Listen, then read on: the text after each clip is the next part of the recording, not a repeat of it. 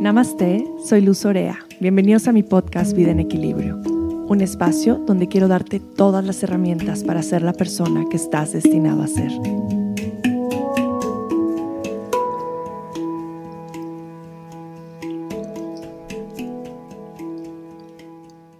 ¿Qué momento de la historia nos está tocando vivir?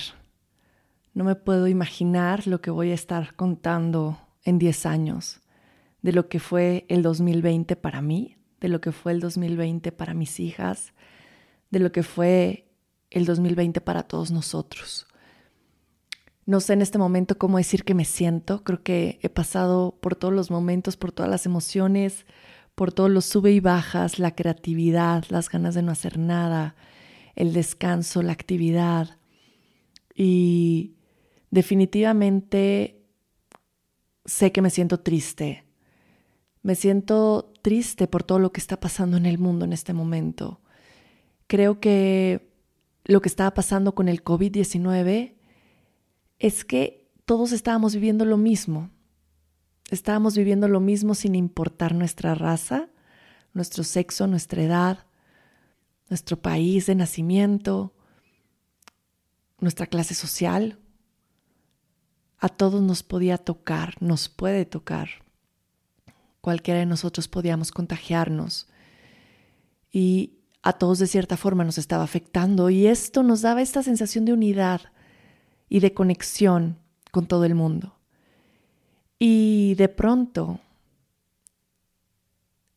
y no quiero decir de pronto como si no pasara, sino de pronto sale a la luz y se llevan los reflectores, algo que está sucediendo todo el tiempo, desde hace 400 años llevar la luz al racismo, al abuso de poder, al clasismo, a la falta de unidad, de compasión, de respeto por los otros y, y me duele en el alma, me duele profundamente. Creo que esto va a ser uno de los episodios en los que lloro. Ya ven que soy muy sensible, soy, soy un alma muy sensible que lloro. Lloro muy fácil porque lo siento todo. Siento todo lo que está pasando. Me duele ver personas en la calle. Quiero llorar cuando veo un vagabundo. Y he sido sensible desde que era bien chiquita, pero creo que antes era sensible y me lo guardaba y ahora soy sensible y lo siento, lo siento en cada célula de mi ser. Y creo que esta sensibilidad me ha llevado a compartir y alzar la voz y de alguna manera en utilizar este lugar en donde me encuentro ahora con estas plataformas en redes sociales y en el podcast para poder llevar un poco de activismo, de luz a estos temas que requieren de nuestra atención en estos momentos. Y creo que ahora más que nunca tenemos que hablar al respecto y tenemos que hablar de lo que está sucediendo en el mundo, que sabemos que ya no es solo un virus, sino es algo que lleva muchísimos años atrás existiendo. Y hoy justamente me voy a enfocar por completo en el racismo. Y sería un podcast que duraría muchísimo tiempo si lo vemos de una manera profunda. Realmente tenemos una hora para poder ver los diferentes matices que, que existen del racismo en la historia del mundo.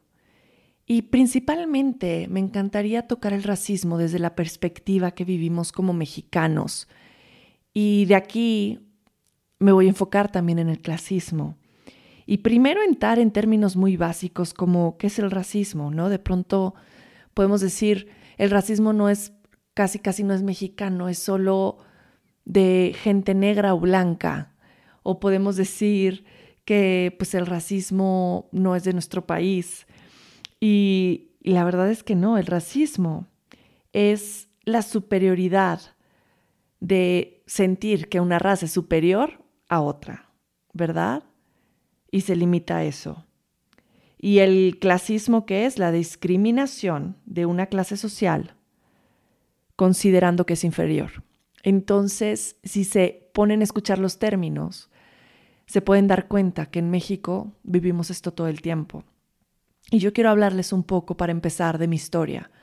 Me considero muy afortunada porque lo han escuchado en los otros episodios, lo escucharon en el episodio en el que entrevisto a mi, a mi madre, a mi mamá preciosa, y les platico de cómo yo crecí en una familia pues realmente de activistas sociales. Mis papás siempre estuvieron buscando ayudar a las personas, siempre estuvieron buscando eh, generar una igualdad en, en todos. Yo crecí en municipios, en pueblos muy pobres, rodeada de gente eh, que vivía con muchas carencias y siempre pude ver cómo mi mamá en sus campañas trataba a todas las personas por igual.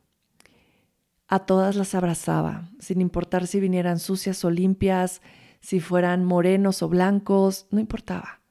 Mi mamá siempre trató a todas las gentes por igual y para mí fue una gran enseñanza, desde muy pequeña, crecer con esto porque creces con esta empatía, con esta sensibilidad, en que no hay diferencias, en que no importa tu clase social, en que no importa el color de tu piel, en que yo te voy a tratar con la misma empatía, seas quien seas. Y también lo vivimos mucho en nuestra casa, con las personas que trabajaban ayudándonos en nuestra casa. Pues siempre veía la forma de mis papás de tratar a las personas. Y, por ejemplo, mi mamá, hasta la fecha, le hace de desayunar a la persona que trabaja con ella en su casa. La sienta a la mesa, le platica, se preocupa por ella. Eh, es una empatía y un respeto hacia las demás personas que a mí me conmueve muchísimo y me inspira muchísimo a tratar a todas las personas así. Y creo que depende mucho cómo, cómo crecimos y el ejemplo de nuestros padres que recibimos, porque de alguna u otra forma los temas de racismo los tenemos bien arraigados a nuestra sangre. ¿A qué me refiero con esto? Puede ser que en tu casa, eh, con, tu familia, con tu familia cercana, no recibías estos ejemplos, pero ¿qué tal con las tías o las abuelas? Que yo recuerdo mucho. Si un bebé nacía güerillo de ojos azules, qué bonito bebé y ese bebé es precioso, pero ¿qué tal si el bebé era más moreno? pues no decían mucho, no decían que era un bebé bonito, ay, este, ay, felicidades por tu bebé, pero no había ningún comentario. ¿No? En México existe mucho y tampoco quiero generalizar en que todas las personas estoy estoy hablando de, de algunas características de cómo se representa el racismo aquí.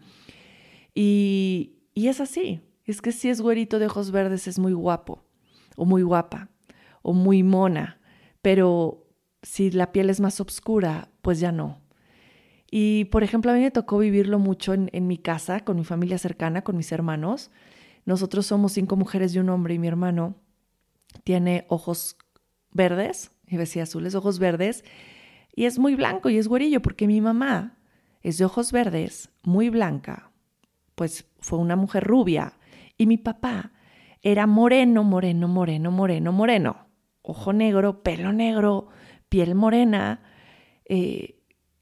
Ah, el color de su piel me encantaba.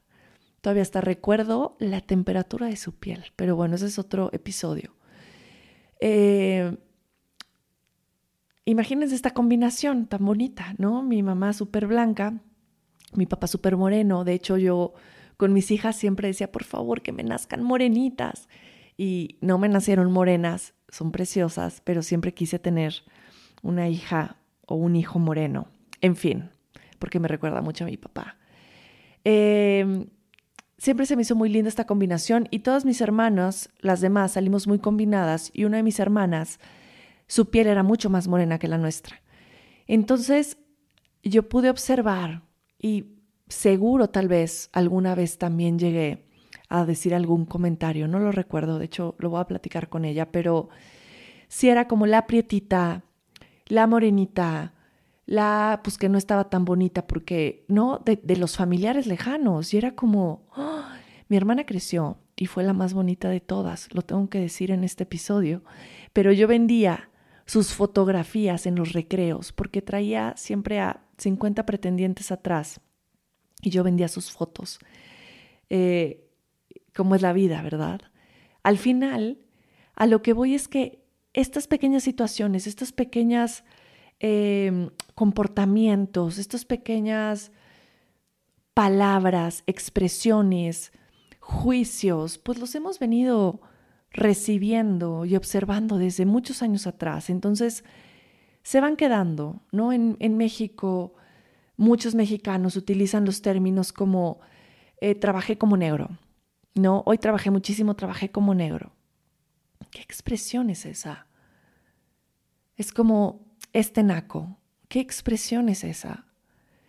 Y al final nos vamos expresando y lo más, lo más triste de esto es que nos expresamos sin pensar el poder que tiene cada una de nuestras palabras y la trascendencia que tiene cada una de estas palabras y de cómo nos expresamos de los demás.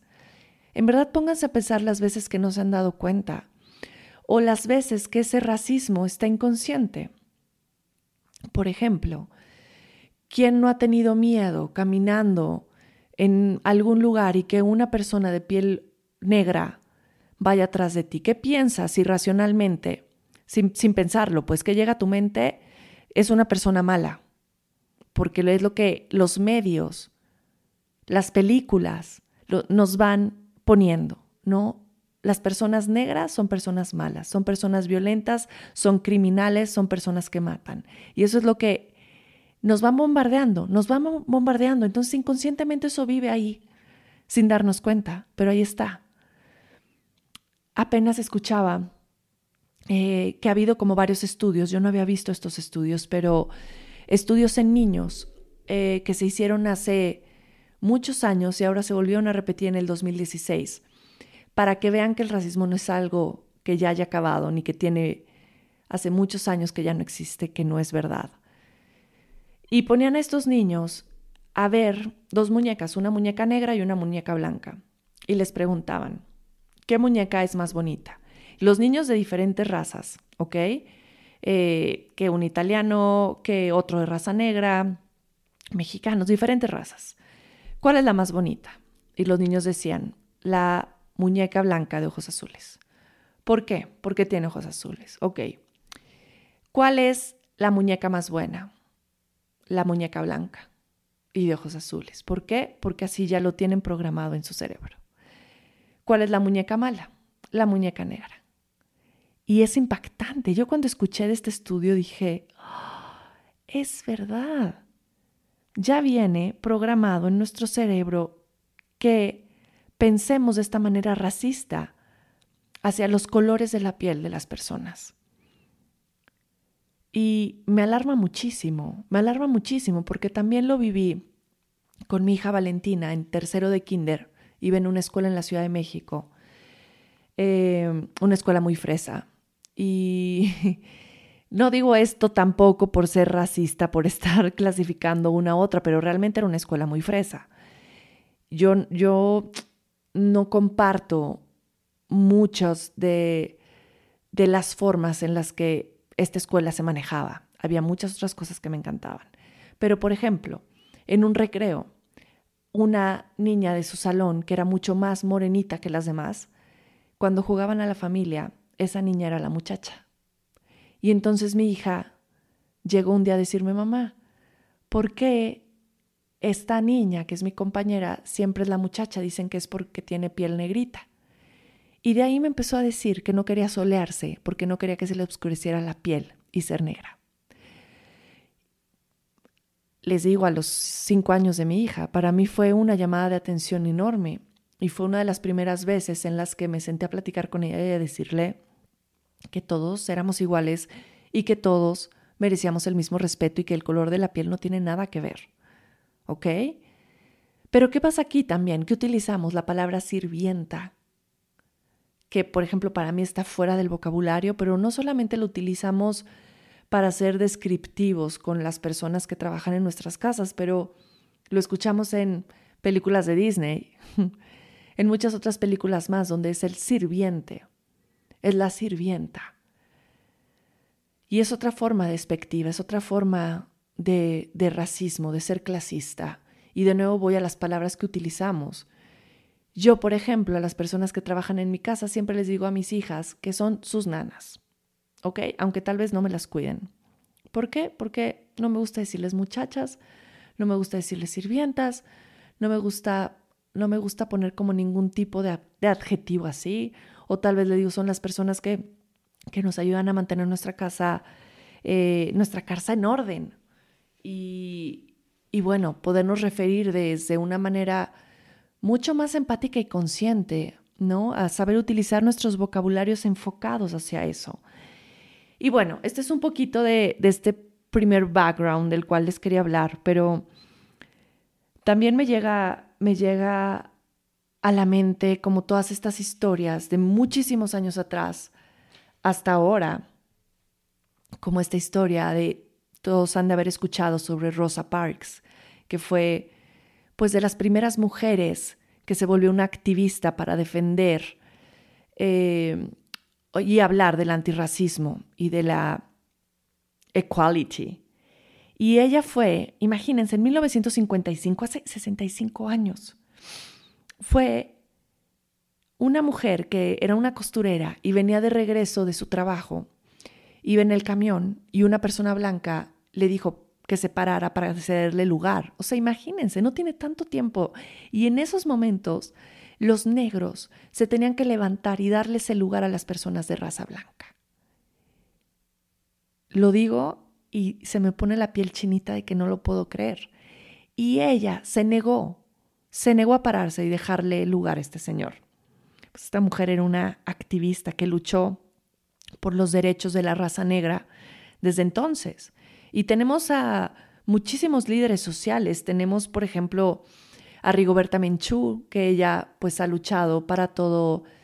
Eh, también no sé cómo decirlo, se me fue el nombre en español del equality, pero con los indígenas, eh, la igualdad también.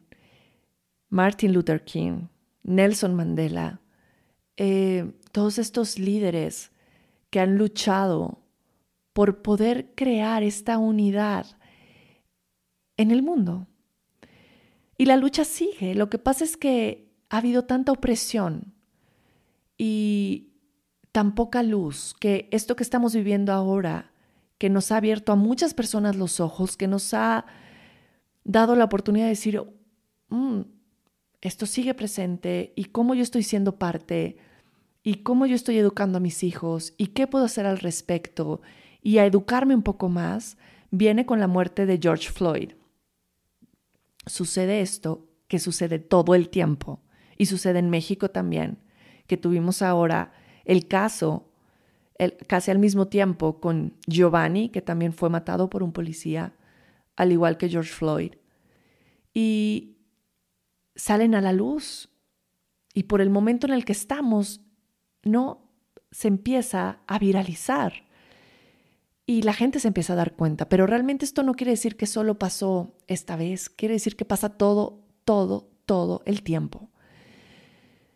Y nosotros nos hacemos de la vista gorda y nosotros nos hacemos como si no pasara y no nos damos cuenta que es una constante y que este es un gran problema para nuestra sociedad y que de alguna manera somos partícipes y que de alguna manera tenemos que hacer algo al respecto.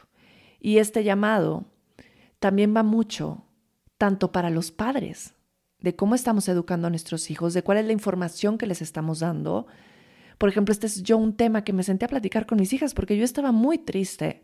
Como les decía, me pega muy fuerte. Yo me pongo, me pongo triste cuando suceden estas cosas. Me tiro a la cama, no quiero hablar, me pongo solo a observar, a leer. Y estaba con mis hijas en la cama platicándoles lo que había pasado. Mataron a este señor, un policía abusó de su poder y lo mató y Lorenza se puso a llorar. Y tal vez para ustedes pueden decir como, ¿cómo le cuentas eso a una niña de cinco años? ¿Cómo? Porque lo necesitan saber, porque necesitan ser conscientes, porque esto es lo que menos debemos esconderles. Y justo teníamos la ventana, la cortina abierta, y estábamos viendo los árboles. Y Lorenza me dijo, mamá, pero es que mira los árboles, mira los pinos. Esto lo habíamos platicado alguna vez, pero me encantó cómo lo sacó a la luz en este momento todos son distintos, algunos son más verdes, otros como medio amarillos, otros más altos, otros más bajos, pero todos son iguales y todos los árboles me gustan. Y es lo mismo con los humanos. Todos somos iguales. todos somos iguales porque todos somos creados por Dios. Y a mí, bueno, se me salían las lágrimas de, escuchar a mi hija con esta visión de la humanidad tan hermosa. Y de ahí me ponía a pensar cómo, cómo puede ser que haya tanto odio en el mundo. ¿De dónde, ¿De dónde viene? Pues realmente viene de una mente llena de miedo. El odio, el racismo viene de una mente llena de miedo, que piensa que es superior al otro. Porque solo una mente así, solo una mente así puede matar a alguien más. Y este es nuestro problema. Este es nuestro problema. Como humanidad tenemos que hacer algo al respecto. Como humanidad tenemos que tomar acción. Como humanidad tenemos que alzar la voz. Y este mensaje va para todas las personas también, para todo el mundo, pero principalmente para las personas que tienen esta influencia en los demás, tanto en las redes sociales como maestros de yoga, como healers, como en el área de wellness. Por favor, utilicen sus plataformas y su mensaje para crear un mundo mejor, más allá de las recomendaciones que podemos dar, que podemos ofrecer, del bienestar que podemos dar físico a los demás o emocional. Vean más allá de esa pantalla Vean más allá de esa pantalla. Y mm, ¿qué podemos hacer al respecto? ¿Qué podemos hacer al respecto? Ya sabemos que somos uno de los países más racistas del mundo. Eh, hay unas encuestas que se hicieron donde el 14% de las personas se consideraban racistas en México. Pero algo raro sucedía en estas encuestas. Cuando tú les preguntabas si permitirían a una persona homosexual, a algún indígena, vivir en su casa, solo tres de cada diez decían que sí. Entonces la gente no tiene bien considerado que es ser racista o no aceptan que lo son. Yo ahora que he estado investigando tanto y leyendo y informándome y educándome al respecto para poder hablar con mis hijas, me di cuenta de, muchas veces en mi vida que fui racista. Muchas veces en mi vida que fui racista. Sin darme cuenta, sin pensar que lo estaba haciendo. Y hoy quiero compartirles muchas cosas que podemos hacer. Y de hecho voy a dejarles varios links en la descripción de este episodio para que puedan educarse también. Y creo que el educarnos en estos temas es lo que más nos puede ayudar a saber qué acciones podemos tomar para, para poder crear un cambio, para poder ser parte del cambio. ¿Por qué nos está llegando esto en este momento, en este año donde ya está la pandemia y ahora esto y las marchas? Porque, porque es un llamado al despertar, porque es un llamado a la acción. Y el momento de, de hacer la acción es ahora y el momento de hacer algo al respecto está en nuestras manos. Y son muchos mensajes los que quiero decir. Primero que nada, es edúcate. hay muchas películas, hay muchos libros, hay muchos links como los que les voy a dejar que pueden que pueden empezar a leer, que pueden empezar a ver. Hay una película que a mí me tocó muchísimo y la vi justamente, imagínense, hace un año, casi exacto, en, en mi vuelo de México a Japón. No paré de llorar todo el vuelo, como una Magdalena. Sí, yo soy de las que van en el avión y... y si en Kleenex. Y se llama The Hate You Give, El odio que das. Es una de las películas que más les, les recomiendo que vean para que reconozcan lo que está pasando, lo vean como parte de nuestra historia y sean conscientes de que existe. Lo dejemos de evitar y dejamos de decir que no nos, que no nos pertenece, que no es parte de nuestra historia o porque somos de los privilegiados. No tenemos que hacer nada al respecto. Apenas oía un TikTok que quiero hacer con mi hija, a ver si lo hacemos en español, pero una niña llega a preguntarle a su mamá, mamá, ¿me ayudas con mi clase de historia? Y la mamá le dice, claro, ¿qué necesitas saber? Y la hija le contesta, quiero que me cuentes qué pasó en el 2020. Y la mamá, uff, bueno, qué año, ¿no? La pandemia, el COVID-19, el tenernos que quedar en casa. Y la hija dice, sí. Y la muerte de George Floyd y las protestas en contra del racismo. Y la mamá, ah, claro, eso también fue fuertísimo. Y la hija le dice, y le dice, le digo, y le digo, y le dice, le digo, y la hija le dice, bueno, realmente la, la tarea es que nos puedas decir, que nos puedan decir nuestros papás, ustedes qué hicieron al respecto. Y la mamá se queda paralizada. Y le dice, me da mucha pena decirlo, pero la verdad es que no hice nada. No hice nada porque pensé que al ser blanca esto no me pertenecía, no era mi lucha. Pues, ¿qué creen? Hoy les quiero decir algo, sí es nuestra lucha. Porque lo que le pasa a una persona nos pasa a todos. Lo que le pasa a alguien, el sufrimiento de alguien, también nos pertenece. Y si nosotros podemos hacer que las demás personas puedan vivir en paz, claro que podemos hacerlo. Yo siento que yo no estaba escuchando bien, no lo había reconocido, no lo había escuchado, no me había dado cuenta, no había realizado realmente en dónde me encontraba en, la cuestión de racismo y qué podía hacer al, respecto. Y ahora que, que, que lo realizo de esta forma y que me estoy educando más, quiero mejorar. Quiero ser una mejor líder, quiero ser una líder más honesta, más transparente, más inclusiva, quiero escuchar y quiero utilizar eh, estas plataformas como mi podcast, como mis redes sociales para llevar luz a ese sector, a la diversidad. Eh, quiero asegurarme y quiero trabajar para que mis plataformas y los lugares desde donde yo comparto sean un lugar donde todo el mundo se sienta seguro y se sienta auténtico. Eh, estoy aprendiendo mucho en estos momentos, estoy aprendiendo qué fácil es como tomarse el privilegio o el ser privilegiado por sentado. Cómo realmente el color de mi piel me puede hacer la vida más fácil. Y también estoy aprendiendo y me estoy dando cuenta de cómo estos incidentes como George Floyd, como Giovanni, como Breonna Taylor, como todo lo que hemos estado escuchando en estas últimas semanas de gente inocente, son resultados realmente de un racismo sistémico en la profundidad de la historia de la humanidad.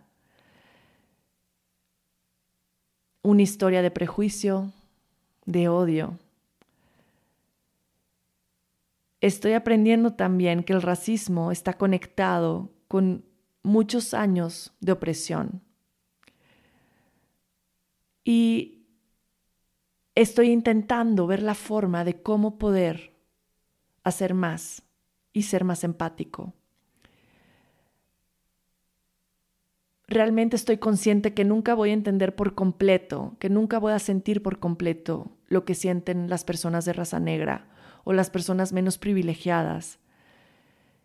No sé lo que es sentirse todo el tiempo con miedo, con miedo en la calle de que te vayan a matar en cualquier momento por el color de tu piel o que te vayan a meter a la cárcel sin que hayas hecho ningún crimen, como esta historia que, que escuchaba también de una mamá que ahogó a su hijo en el agua, la ahogó y culpó a dos negros, a dos personas negras y los iban a meter a la cárcel y cuando ven bien el video se dan cuenta que la mamá había sido la que había cometido ese crimen.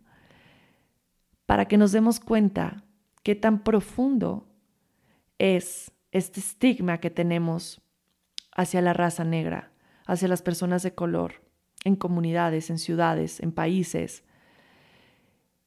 Me doy cuenta que lo que puedo ser es ser mucho más empática con todas las personas marginadas, y de esta manera ser mucho más inclusiva. Y voy, voy a encontrar mejores formas de poder dar soporte y apoyo. Voy a tomar acción. Eh, voy a tomar acción en mi casa, empezando por mi familia, como lo he hecho estos últimos días, teniendo esas conversaciones incómodas que de pronto no queremos tener, pero de las que hay que hablar, de enseñarles a nuestros hijos de cómo utilizar las palabras correctas para expresarnos, de cómo tratar a los demás, de cómo podemos vernos realmente como una sola persona, sin importar el color de nuestra piel, sin importar absolutamente nada. Eh,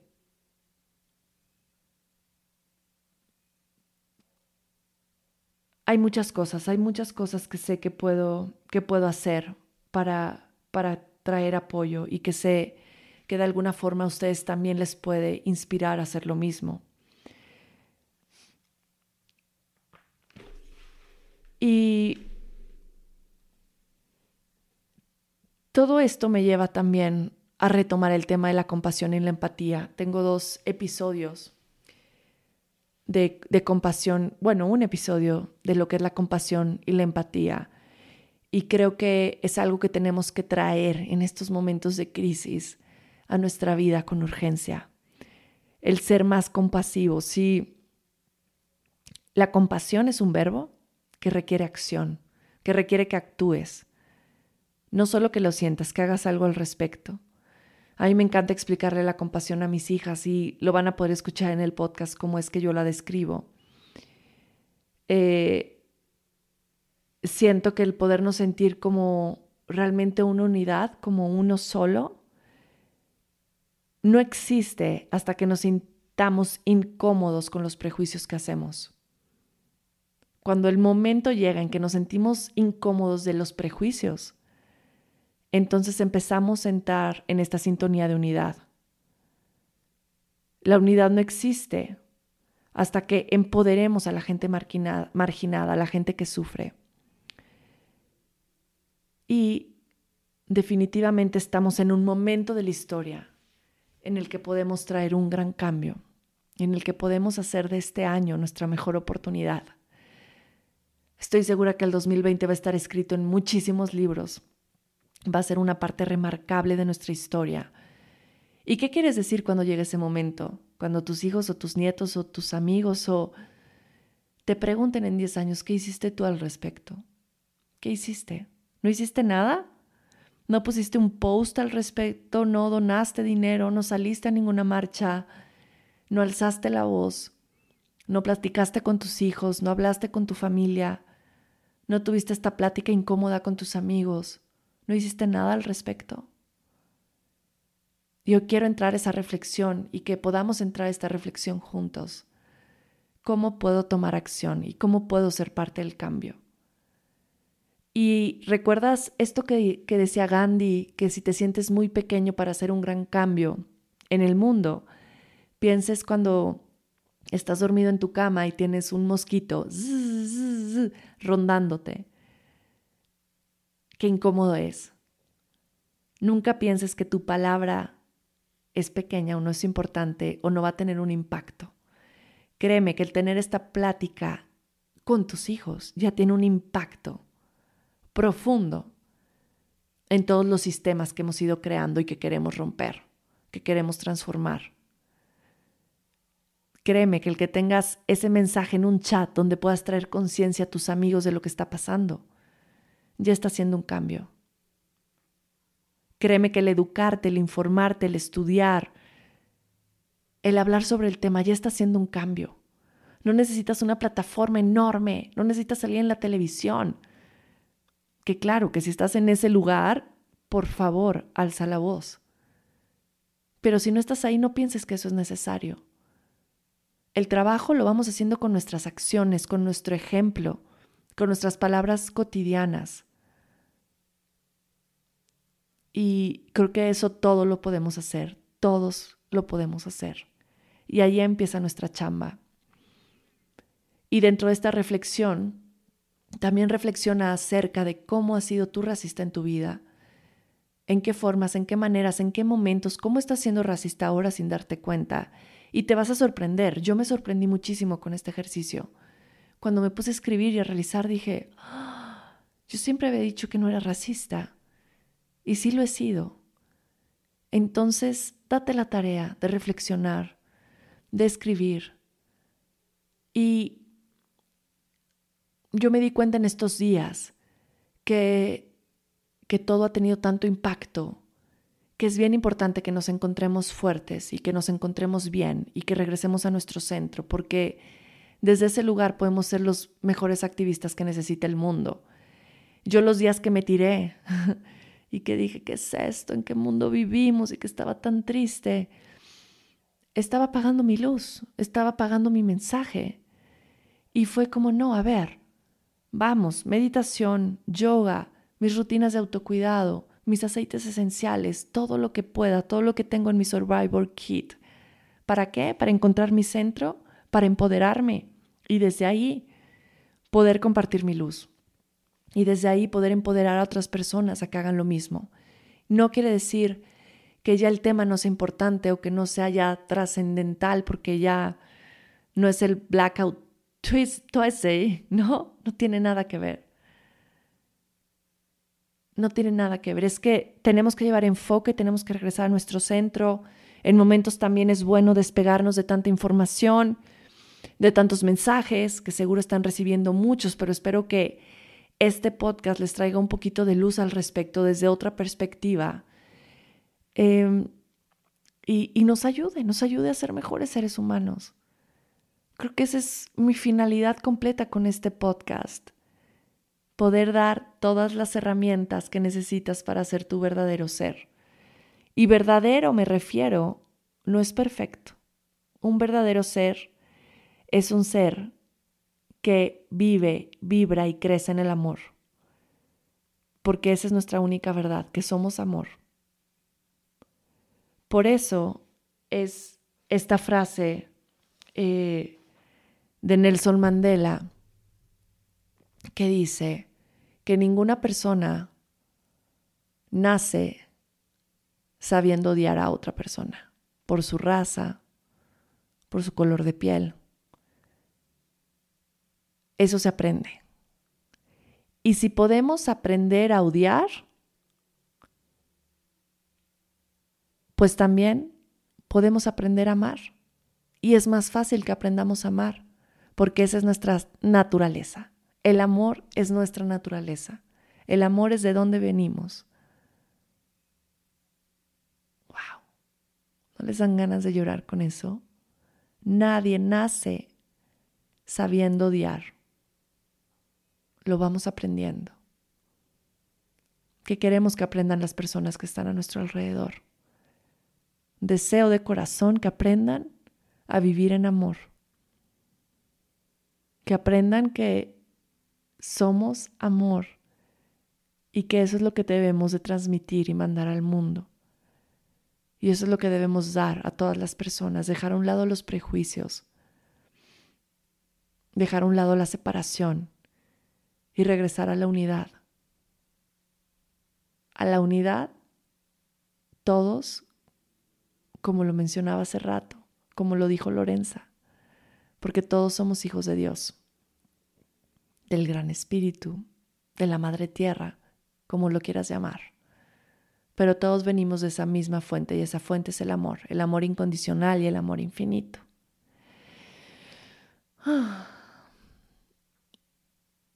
Deseo de corazón que todos se encuentren bien, que se encuentren en paz, que se encuentren sanos les mando mucho amor, les mando muchos abrazos. Los amo. Apenas compartía ese, esa imagen también en mi Instagram y era, les parecerá raro que les diga los amo si no los conozco. Pues si una persona puede odiar por nada a alguien más, pues yo los puedo amar a todos, nada más por el hecho de que quiero amar a todos. Gracias por estar aquí, gracias por escucharme. Satna.